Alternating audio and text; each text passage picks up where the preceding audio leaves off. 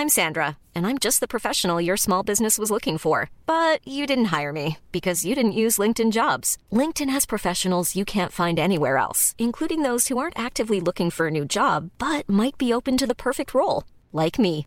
In a given month, over 70% of LinkedIn users don't visit other leading job sites. So if you're not looking on LinkedIn, you'll miss out on great candidates like Sandra. Start hiring professionals like a professional. Post your free job on linkedin.com/people today.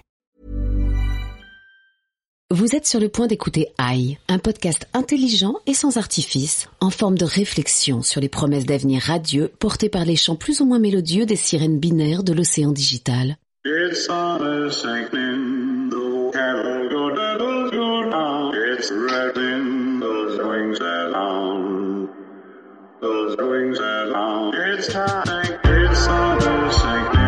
Bonjour, je suis Vincent Malone et si vous m'entendez, c'est deux bonnes nouvelles. Un, vous n'êtes pas sourd et deux, vous êtes en train d'écouter Aïe en compagnie de notre partenaire et ami Olivier Vigneault, président de BETC Digital. Bonjour. Qui nous revient du pays des cowboys. De Félix Barès, notre Clark Kent historique.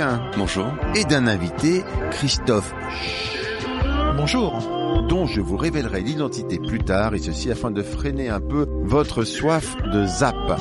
Le sujet du jour étant Les enseignements du festival South by Southwest sur la sécurisation des données personnelles. South by Southwest est un ensemble de festivals de musique, de cinéma et de médias interactifs se tenant chaque année depuis 1987 au mois de mars à Austin, principalement au Austin Convention Center. Mais tout d'abord, un peu de pub futuriste. Mais pas que. Aujourd'hui, vous avez le pouvoir de changer votre vie grâce à la Data House. On ne se sent plus chez nous nulle part. N'importe qui entre, n'importe quand, on n'a plus de vie privée. Même toi, tu ne peux pas nous protéger. Et oui, chaque jour en faisant vos courses, en cherchant des informations ou des services, vous dispersez vos données personnelles et bientôt vous n'aurez peut-être plus rien de personnel. J'ai même donné mon ADN et maintenant j'ai peur qu'ils en fassent n'importe quoi ou n'importe qui. Heureusement, il y a la Data House. La Data House, c'est une maison rien que pour vos données, avec tout le confort et surtout la sécurité. Une vraie maison Avec une porte qui ferme à clé Oui, et c'est vous qui en contrôlez l'accès. Avec la Data House, on n'est plus envahi. En plus, on choisit nos invités et nos amis. Alors vite, vous aussi, mettez vos données à l'abri dans votre Data House. Voulez-vous en savoir plus? Alors, Olivier, est-ce que ce que nous venons d'entendre est crédible Alors déjà, je trouve que ça fait assez envie de se protéger comme ça euh, de manière beaucoup plus sûre. Et de retour du festival à South by Southwest, j'ai envie de vous dire que si c'est pas crédible, c'est un projet qui est devenu assez précis puisque c'est le projet dont a parlé là-bas Tim Berners-Lee. Le projet s'appelle Solid. Solide. Oui, il considère que le, web aujourd'hui ne correspond pas du tout à l'idéologie de départ. Ce qu'il dit, le web est devenu très concentré, alors que c'était une idéologie justement du partage de l'information et le lien hypertexte, c'est euh, finalement le- l'idée même de la toile et du réseau. Et aujourd'hui, on a concentré le pouvoir auprès de quelques grands acteurs qui sont essentiellement les GAFAM. Donc il dit, il faut changer ça. Il faut complètement transformer la manière dont on euh, gère sa data. Et donc c'est ce que j'ai compris de la publicité euh, que nous venons d'entendre, c'est de doter les gens de ce qu'il appelle des datapods, c'est-à-dire comme une sorte de mini cloud personnel dans lequel on gère ses propres données et qu'on décide d'ouvrir ou non aux différents prestataires selon les besoins qu'on a. Donc la donnée n'est pas dans un cloud ailleurs entre les mains de Google, entre les mains de Facebook, d'Amazon, etc. Mais la donnée reste la mienne et c'est moi qui décide de l'ouvrir en fonction de mes besoins aux différents prestataires. Christophe Bis, vous êtes notre invité. Christophe Biss est journaliste, grand reporter à l'usine digitale. Vous avez la parole. Euh, oui, oui. Non, mais ce que je me demandais, c'est une fois que là, avec ce- cette espèce de petit coffre-fort où on met ces données personnelles qu'on donne au coup par coup, est-ce qu'une fois qu'on les a données à une entreprise, elle peut les garder ou est-ce qu'on les récupère après à chaque fois? Alors ce que dit euh, Tim Berners-Lee, c'est que on, c'est vraiment euh, totalement maîtrisé et donc euh, on ne les donne que Le temps utile et ensuite on les récupère et en tout cas l'application en question n'en a pas l'usage. Et donc ça soulève des questions parce que ça soulève la question du financement. Qui est assez compliqué, parce qu'aujourd'hui, finalement, euh, le fait de ne pas maîtriser sa data fait que cette data a une valeur et que les Google, les Amazon commercialisent cette data et donc euh, la publicité nous permet d'avoir le service gratuitement. Dans ce monde-là, tel qu'il l'imagine, la publicité ne serait plus le mode de financement. Il faudrait que les gens acceptent de payer pour les services, finalement, puisque leur data ne permettrait pas de les rémunérer. Alors Olivier, vous revenez du festival South by Southwest. Pouvez-vous nous dire rapidement ce qui s'y passe? C'est impossible parce que il y a euh, à peu près, je sais pas, une, un millier de conférences par jour. Ah, c'est énorme. hein. Le, le- le programme, euh, j'ai lu que c'était comme le bottin, comme les pages jaunes, quoi. Oui, en fait, quand on va à ce festival, on rate tout ce festival. Donc c'est pour ça On qu'on voit va une pas. toute petite partie. Et ça ressemble à quoi, Olivier? Ah bah ça ressemble à une ville entière, enfin en tout cas un centre-ville entier qui est euh, complètement euh, pris d'assaut par euh, des dizaines de milliers de gens du monde entier. Ils sont beaucoup nord-américains, mais ils viennent quand même du monde entier, qui euh, vont dans ces conférences toute la journée, qui ont lieu dans un convention center, mais aussi dans tous les hôtels environnants. Donc c'est pour ça qu'il y a des dizaines et des dizaines de salles de conférences et que simultanément toutes les heures, ça fait des centaines de speakers et qui ensuite se retrouvent le soir, boivent des verres et commentent ce qu'ils ont vu la journée. Et est-ce que l'Asie est représentée? La Chine? Alors ça c'est intéressant, ça fait plusieurs années que j'y vais et on parlait de la Chine sans qu'aucun représentant chinois ne soit là pendant des années. Et là, pour la première fois, il y avait un petit peu de conférences avec des gens d'Alibaba, avec des représentants, des consultants chinois. Et donc j'ai vu quelques conférences super intéressantes et ils commencent à parler. Et d'ailleurs, c'est un signal assez fort parce qu'ils commencent à parler de manière assez conquérante, on peut se le dire. Et le point fort de ce festival, il y a quelque chose qui est ressorti, c'est la sécurité par exemple qui était vraiment au cœur de cette histoire, ou il y avait autre chose? Ce que je trouve très fort, c'est qu'on est vraiment à une période de questionnement sur la technologie et le web. C'est-à-dire qu'on est passé de un enthousiasme sans borne et euh, l'idée que c'est définitivement le progrès, avec la Silicon Valley en tête et voilà et des innovations et la recherche d'innovation et beaucoup d'enthousiasme par rapport à tout ça. Et là, de plus en plus, et particulièrement cette année, c'est le moment des questionnements, c'est le moment de se demander si finalement euh, euh, il faut pas euh, un petit peu mettre des freins, si on n'est pas allé trop loin, donc sur la data, sur la toute puissance des GAFAM, sur la façon dont la technologie envahit notre vie. Donc c'est intéressant parce que ça, c'est des questions politiques, sociales, et qui sortent de euh, simplement la découverte de nouveautés. Ce sont les détenteurs du web qui en discutent, ou est-ce qu'il y a effectivement des politiques, des sociologues, euh, des gens qui n'ont peut-être rien à voir avec le digital, mais qui sont là également? Ah non, il y a tout le monde. hein. C'est-à-dire qu'il y a effectivement les voilà les représentants de toutes les boîtes digitales, mais il y a des politiques. Il y avait Alexandria Ocasio-Cortez qui a fait un triomphe parce que voilà, elle est très regardée évidemment et elle a un public euh, acquis. C'est une figure importante de la gauche euh, un peu euh, radicale américaine. Ce que je trouve intéressant, c'est que l'écosystème aujourd'hui oh, commence à s'interroger. Est-ce que, est-ce qu'on peut dire qu'il commence à avoir peur que le- le- l'exploitation sans frein des données, côté un peu open bar, finisse par casser le business? Ah bah oui, ils parlent du business en fait. Ils disent. euh, Ouais, c'est pas, c'est pas des questions éthiques, quoi. Il faut Ils se sont, méfier euh, d'une défiance. Ils sont américains, donc ils parlent quand même beaucoup de business. Et puis après, ils parlent quand même du monde dans lequel on a envie de vivre demain. Ouais, donc de l'éthique, mais surtout du pognon. C'est-à-dire qu'aux États-Unis, c'est il y a rien ensemble. en dehors du pognon et du business. C'est une société basée sur l'entreprise, Mais- sur l'entrepreneuriat, et donc euh, les questions éthiques sont soulevées dans le cadre de projets privés. Mais c'est là que, par exemple, la parole de Casio Cortez est intéressante parce qu'elle, elle, quand même, elle dit que il faut défendre euh, de manière plus équitable le peuple américain et les petites gens, et alors qu'il n'en est jamais question, justement parce que c'est toujours le business qui l'emporte. Donc les choses ont l'air de changer.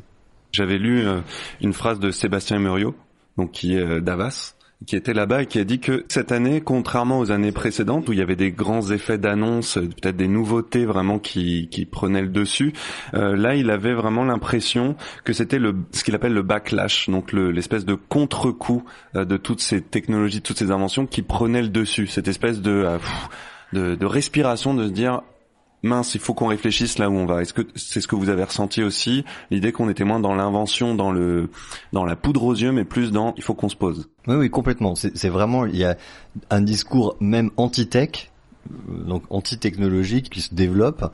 L'un des deux fondateurs d'Instagram, Kevin Systrom, a ouvert la conférence en disant le sentiment anti-tech n'a jamais été aussi fort aux États-Unis qu'en ce moment. Euh, on l'entend dans beaucoup de conférences parce que tout le monde justement dit ils sont allés trop loin, ils pensent qu'à la toute puissance maintenant de leurs entreprises et ils oublient un peu l'idéologie du web en fait, l'idéologie du progrès. Et donc oui, je suis d'accord avec euh, mon ami Sébastien Emerio, on ressent ça, mais ce qu'on ressent aussi c'est que ça c'est une partie du monde, c'est l'Occident qui se dit ça, et que de l'autre côté, les Chinois arrivent conquérants et disent nous, c'est le progrès, on se pose pas de questions, on n'a pas de problème avec l'utilisation de la data individuelle d'ailleurs, parce que de toute façon, ça fait des années que euh, le gouvernement a toutes nos datas, donc euh, on n'est pas gêné par euh, une utilisation abusive, on sait qu'on on peut vivre avec ça, et eux, ils sont au contraire un peu dans ce qu'on avait il y a quelques années chez les Américains, c'est-à-dire la conquête, c'est-à-dire le progrès, c'est-à-dire le sentiment qu'ils vont changer le monde. Si je peux ajouter une question, cette édition était très politique, et les têtes pensantes de la tech, est-ce que ce sont pas les prochains politiciens, vraiment ceux qui vont nous dire voilà comment gouverner un pays, même en France, parce que finalement c'est des enjeux tellement importants. Regardez quand on lit euh, toutes les interviews de Zuckerberg, on regarde ses propos comme on regarderait les propos d'un homme politique. Et d'ailleurs, on imaginait qu'il allait pouvoir avoir un destin politique. En fait, ça, ça va être un peu plus compliqué probablement parce que il s'est quand même pris quelques gamelles, mais euh, aujourd'hui, quand il se prononce, quand il a fait sa fameuse lettre pour dire, voilà, l'avenir de Facebook sera axé sur la confidentialité, euh, il dit, je pense que l'avenir de la communication se tournera de plus en plus vers les services privés cryptés, c'est une parole politique, c'est une parole sur euh, la manière dont on imagine la société demain. Donc oui, bien sûr. Et même, on peut voir dans les conférences à quel point justement on a pris conscience que politique et tech étaient liés et est-ce que c'est pas depuis l'élection de Trump où on s'est rendu compte que concrètement les technologies, les nouvelles technologies pouvaient faire élire un président? C'est exactement le point de départ et le constat de Tim Berners-Lee et l'origine du projet solide. Je rappellerai qu'on disait la même chose au moment de l'élection d'Obama, il y a une couverture je crois de Time où on dit que Obama a été élu grâce à un logiciel. Oui. Mais Trump, c'est la première fois qu'on est pas content de ce résultat. Ah, oui, c'est ça. C'est que tant que les techs faisaient élire Obama, les gens étaient contents. Le jour où ça a été Trump, ils ont fait un peu la tête dans la Silicon Valley. Enfin, certains, pas tous. Et pour aller dans le sens de l'anti-tech, il y a quand même des gens qui font la tech comme Elon Musk, qui vont dire dans ses conférences. Euh, que c'est dangereux comme l'arme nucléaire, qu'il faut s'en méfier comme des ogives nucléaires. Euh... Quand il parle de l'intelligence artificielle, notamment lui. Ouais. Ouais, Donc c'est quand même aussi des gens qui ont ce côté un peu bipolaire ou schizophrène, comme on veut, qui développent ça tout en disant c'est super dangereux. Il y a un côté un peu apprenti sorcier aussi, c'est-à-dire euh, entre les mains, ils ont eu des joujoux incroyables et dont ils ont vu euh, le potentiel. Et puis à un moment donné, euh, en tout cas en, ce qui concerne Facebook, ça leur échappe et ils ont du mal. Et pourtant ils le font à grand renfort de déclaration, mais ils ont du mal à expliquer que c'est un peu plus maîtrisé, en tout cas que leur ambition est que ça le soit plus demain, parce qu'ils se rendent compte qu'effectivement ça a des conséquences politiques majeures. Et l'intelligence artificielle là-dedans, alors? Bah, il y a Amy Webb, par exemple, qui n'en parle pas du tout de l'intelligence artificielle, mais qui à la fin de sa conférence dit j'en ai pas parlé parce que c'est partout. En fait, on utilise aussi de manière un peu abusive le terme d'intelligence artificielle parce qu'il fait rêver, parce que euh, évidemment il est chargé, mais euh, c'est beaucoup du machine learning et donc du, voilà du travail sur des algorithmes, mais qui effectivement rendent des services dingues. Mais enfin, on s'en sert tous les jours, euh, tous, tout le temps je sais pas, ne serait-ce que le fait de taper sur son téléphone et d'avoir des suggestions de mots qui correspondent à nos usages et ou qui correspondent à des phrases qu'on est susceptible d'écrire, c'est de l'intelligence artificielle, mais il y en a partout. Mais à quel moment ce machine learning finit un peu par dépasser, là aussi, ses maîtres et dépasser l'usage pour lequel il a été conçu? C'est ça qui nous intéresse. Bah c'est ce qu'Elon Musk craint. Il parle de super intelligence artificielle. Il dit qu'on n'en est pas encore là, mais il dit que au moment où on en arrivera là, il faudra vraiment qu'on ait euh, mis des moyens de contrôle, parce qu'il explique vraiment que ces super intelligences artificielles nous dépasseront. Mais alors moi quand même, j'ai vu pas mal de spécialistes, enfin des gens qui travaillent sur l'IA euh, toute la journée, que ce soit euh, chez Google ou autre, et qui disaient quand même on n'en est pas du tout, du tout, du tout là. Donc certes, euh, le fonctionnement des algorithmes n'est pas intelligible à tout le monde, mais finalement en fait c'est quand même pas non plus des machines qui pensent, c'est surtout du machine learning qui reproduit des choses, et donc il faut quand même pas non plus s'inquiéter outre mesure. En revanche, ce sur quoi ils alertent toujours, c'est quel est le set de data qu'on utilise. Parce que une expression que je trouvais intéressante ils disent un set de data on se demande jamais comme si c'était un truc qui existait comme ça dans l'absolu quel en est l'auteur. On dit tiens qui a écrit ce bouquin mais on dit pas tiens qui a écrit cette base de données. Alors qu'en fait une base de données a toujours un auteur parce qu'il y a quelqu'un qui a décidé de l'organiser comme ci comme ça et de mettre telle et telle info dedans Et donc, ça veut dire que si elle a un auteur, il y a une intention. Et ça, c'est vrai qu'on a tendance à, à, ne pas en tenir compte parce que on se dit tiens, ah, vous avez une base de données, mais personne ne nous dit jamais, mais qui a signé cette base et quelle était l'intention derrière, alors qu'elle n'est jamais neutre et qu'évidemment, ça, comme c'est de cette donnée-là que se nourrissent les algorithmes, bah forcément, si la matière est déjà un peu euh, viciée, euh, le résultat, euh, en conséquence, l'est aussi. On l'avait vu, par exemple, dans une autre émission sur les problèmes de racisme ou de représentativité des minorités. C'est-à-dire que si effectivement notre base de données, elle est faite par un blanc qui vit qu'avec des blancs d'une certaine catégorie sociale et qui estime que c'est ça le monde, ben non, mais c'est c'est l'histoire de de cet acteur de la Silicon Valley qui avait fait appel à une intelligence artificielle pour ses recrutements de, de tech et qui recrutait euh, plus d'hommes que de femmes, parce que l'intelligence artificielle reproduisait les données passées, et dans le passé, il y avait toujours eu plus d'hommes que de femmes, donc l'intelligence artificielle croyait que les hommes étaient meilleurs que les femmes. Et si personne contrôle l'intelligence artificielle, eh ben elle continue. Donc c'est pas l'intelligence artificielle qui se trompe, c'est l'homme qui ne contrôle pas. Nos données individuelles servent, par contre, ça on en est sûr, à nourrir ces intelligences artificielles. Ah bah, ah bah oui, c'est le principe même. C'est leur moteur, c'est leur fuel. C'est leur fuel, et c'est pour ça que les Chinois déclarent qu'ils vont prendre beaucoup d'avance parce que comme ils ont accès à beaucoup de données, on en avait déjà parlé, hein, de beaucoup de mm. gens de façon libre, ça leur permet de progresser. Et c'est pour ça que moi je trouve que c'est très intéressant de voir ce qui se passe du côté d'Apple, parce que Apple a décidé aujourd'hui de faire de la protection de la vie privée l'argument massu de ses campagnes de communication. Et si on se souvient, j'ai l'impression en fait que c'était un premier acte de communication. Je sais pas si vous vous souvenez en 2016 quand euh, Apple a refusé de collaborer avec le FBI euh, au moment de l'attentat de San Bernardino en disant Pourtant, c'était un attentat, donc euh, normalement, on se dit à des moments comme ça où, tant pis, il faut ouvrir les données. Et ils ont dit non, ce n'est pas possible, c'est une ingérence du gouvernement et on refuse de donner l'accès à l'iPhone des présumés coupables. Je pense que c'était un acte de communication génial parce que ça commençait à dire le système Apple est le plus protégé du monde et même si la police le demande, on refusera toujours de donner l'info. Et aujourd'hui, les campagnes sur l'iPhone sont là-dessus. En ce moment, il y a des campagnes de bannières même sur le fait que on peut, quand on a un iPhone, effacer ses données à distance de façon euh, facile, que les données du visage dans la reconnaissance faciale sur l'iPhone 10 ne sont que des données mathématiques, mais c'est pas l'information. Euh, il n'y a aucune photographie du visage qui est transmise à Apple. Enfin, ils communiquent énormément là-dessus. Ils font de ça l'argument de leur singularité. Si nos données personnelles ne vont plus euh, aussi facilement vers ces machine learning, ces systèmes-là, de quoi elles vont se nourrir? Mais si, on peut, il faut, il faut les donner, mais en sachant ce qui en est fait et surtout en étant en mesure d'arrêter de les donner dès qu'on le souhaite. On donne ces données, mais on ne sait pas ce qu'on en fait de ces données. C'est là, il y a une espèce de donnant-donnant qui est très déséquilibré. C'est je donne tout et fais-en ce que tu veux quand on sait, connaît pas l'intérieur de ces boîtes noires. Le problème que je vois à ça, là, quand on en parle, c'est que d'un côté, on donne nos données à des sociétés privées, des grosses sociétés qui ont, sont censées avoir les moyens de les protéger. De l'autre, on va avoir un espèce de coffre personnel, euh, potentiellement câble, enfin piratable par des gens qui peuvent rentrer dans nos coffres et avoir tout d'un coup.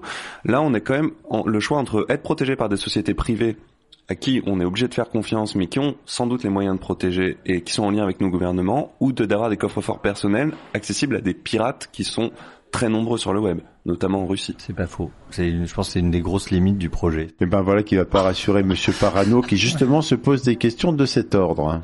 Oui, bah pour moi, ce qui fout euh, le plus les jetons, euh, c'est tout ce qui tourne autour de la santé.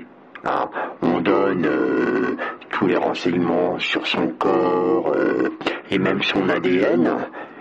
Et euh, bon, ben, j'ose même pas imaginer ce qui peut se passer euh, au niveau des spams et autres si les gens euh, commencent à vous envoyer des mots du type vu votre ADN, il va vous arriver ceci, ou votre médecin devrait vous donner cela.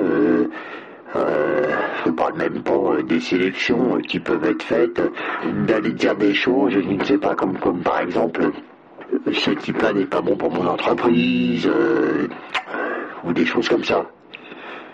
Donc je trouve que la limite, c'est la santé. Voilà, qui doit vraiment euh, pas s'étaler euh, partout sur la toile, quoi. La santé. C'est exactement le sujet de Solide, c'est de dire cette donnée-là qui est ultra sensible, évidemment, je vais choisir de la partager avec des autorités médicales parce que c'est bien utile de les partager avec les gens qui peuvent me soigner, mais surtout pas avec mon employeur ou surtout pas avec euh, mon banquier ou mon assureur, etc. C'est flippant, oui. Est-ce que quand on sort d'un hôpital, on se demande ce qu'on a fait de toutes nos prélèvements. je veux dire, moi, ce qui m'a fait rire dans, quand je regardais les vidéos euh, sur, sur le, le, festival, il y avait un don du sang organisé avec Game of Thrones, euh, Blood of Thrones, où il y avait des files entières de gens qui allaient donner leur sang. C'était fait avec la Croix-Rouge. Ok, c'est la Croix-Rouge, mais on donne notre sang. Bah, qu'est-ce qui est fait avec? Bon, on fait confiance. Les Oui. entreprises privées, on leur fait confiance parce qu'a priori, elles ont pignon sur rue, elles disent ce qu'elles font, elles sont, elles sont légales. euh, voilà, c'est, c'est, c'est, on vit là-dedans. De toute façon, Internet nous interroge là-dessus, les nouvelles technologies nous interrogent là-dessus, mais en réalité, encore une fois, on fait confiance et notre corps est déjà livré à plein de gens. Ça me fait penser à une phrase euh, de Roger McNamee qui était aussi à South by Southwest et qui était un des premiers investisseurs de Facebook et il parlait en général de toutes les entreprises de la tech et il disait We're in the business of trust and trust is broken. Mais je trouve que dire en fait on est tous dans le business de la confiance, pour moi ça résume assez bien l'enjeu parce que et c'est vrai aussi pour les marques, l'un des sujets premiers finalement de demain, c'est exactement celui-là, c'est à qui vais-je donc pouvoir faire confiance et quels sont les marqueurs de d'endroits, de de- d'entreprises comme finalement je le fais avec un hôpital, à qui je vais pouvoir accepter de donner un peu de moi parce que je considère que là quand même, je peux faire confiance. C'est le numérique, c'est la dématérialisation qui fait peur parce qu'on ne sait pas où ça part, on ne sait pas où c'est stocké. Dans l'hôpital, on a vaguement l'idée du petit bureau où il y a une petite dame qui a rangé un dossier, qui a fermé la porte à clé. Euh, Le numérique, à la fois, ça démultiplie la possibilité et ça démultiplie la peur. Félix, le moment est venu de nous faire un petit historique. À qui appartient notre ADN Bonne question. L'histoire passionnante et édifiante du biopouvoir. À qui appartient mon ADN C'est la question angoissée qui plonge Amy Webb, la star du South by Southwest Festival, dans un abîme de perplexité à la fin de sa conférence. À qui appartient mon ADN Enfin, après avoir passé des années à fricoter jour et nuit avec le web et les technologies sans âme, les pros du digital redécouvrent qu'ils ont un corps. Malheureusement, au même moment, ils découvrent que ce corps, beaucoup voudraient leur voler, voler leurs données physiques, avoir du pouvoir sur lui, éventuellement le transformer. Alors ce corps le possède-t-il vraiment? Désolé, mais la réponse est simple, c'est non et ce n'est pas nouveau. Puisque lorsque le roi décapitait ses sujets, l'ADN des individus et toutes les composantes du corps étaient bien, en dernière analyse, la propriété du souverain. Ce qui est nouveau, en revanche, enfin ça date quand même du XVIIIe siècle, c'est la naissance du biopouvoir. C'est la naissance du biopouvoir. Du biopouvoir. Cette notion, inventée par le philosophe français Michel Foucault, indique que les gouvernants ont décidé de remplacer le contrôle des corps par la force, la peine de mort, l'internement, l'armée, la prison, par le contrôle de la vie, le biopouvoir. Au lieu d'attendre que le corps lui échappe et devoir sanctionner, le pouvoir choisit la régulation a priori. Contrôle des naissances, politique de santé publique, vaccination, régulation des mœurs, imposition de critères d'hygiène, d'alimentation, de sexualité. L'État invente la norme. La norme qui marque le pouvoir à tout instant de l'État sur nos corps. Les corps de la population, notamment grâce aux avancées de la médecine et de la science, rentrent dans les cases que le pouvoir a prévues pour eux. Et toutes les nouvelles découvertes technologiques actuelles, les tendances du digital, les dérives du fichage physique ne sont que des prolongements de ce biopouvoir qui nous dépossède de nos enveloppes corporelles depuis longtemps. Et Foucault n'y voyait qu'un objectif majeur, faire de la population une masse toujours plus apte à produire au service de l'économie. En conclusion, notre ADN ou notre empreinte rétinienne ne nous appartiennent pas plus lorsqu'on les fiche via les nouvelles technologies que nos mains lorsqu'elles sont entravées par les chaînes d'usine.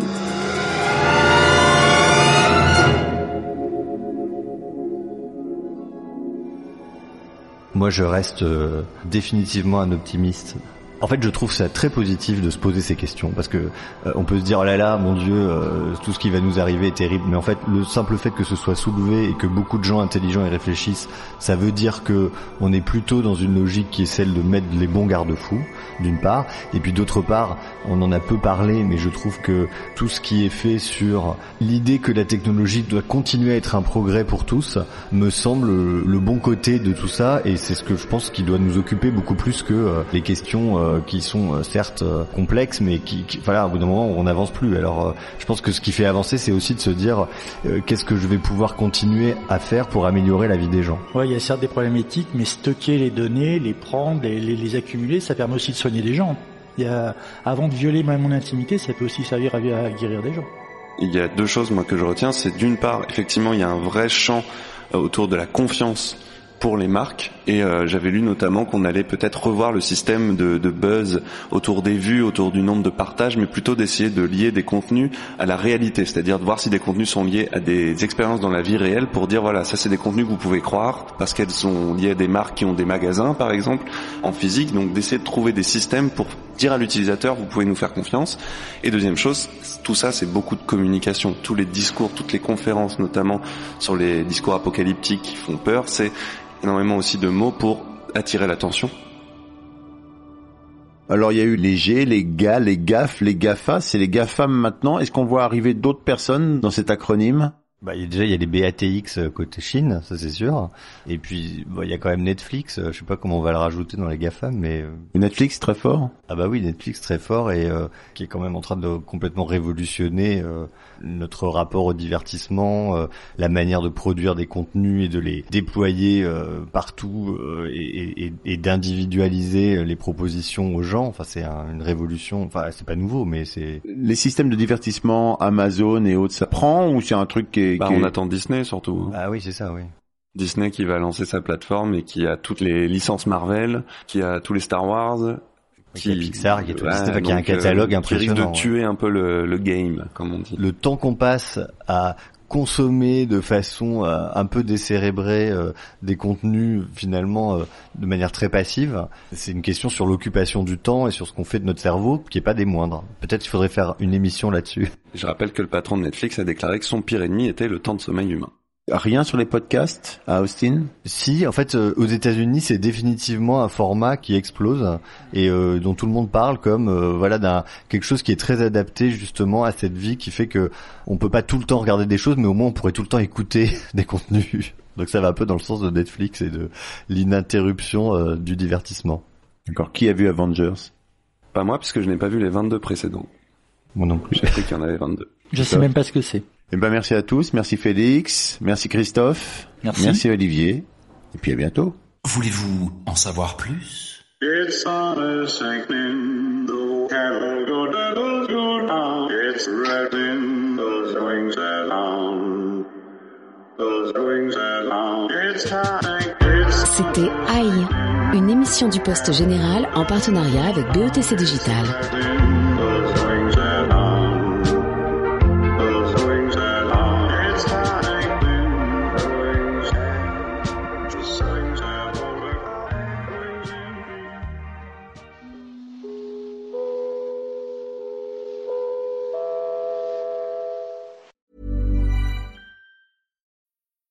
Need mealtime inspiration, it's worth shopping Kroger, where you'll find over 30,000 mouthwatering choices that excite your inner foodie. And no matter what tasty choice you make, you'll enjoy our everyday low prices, plus extra ways to save, like digital coupons worth over $600 each week. You can also save up to $1 off per gallon at the pump with fuel points. More savings and more inspiring flavors make shopping Kroger worth it every time. Kroger, fresh for everyone. Fuel restrictions apply.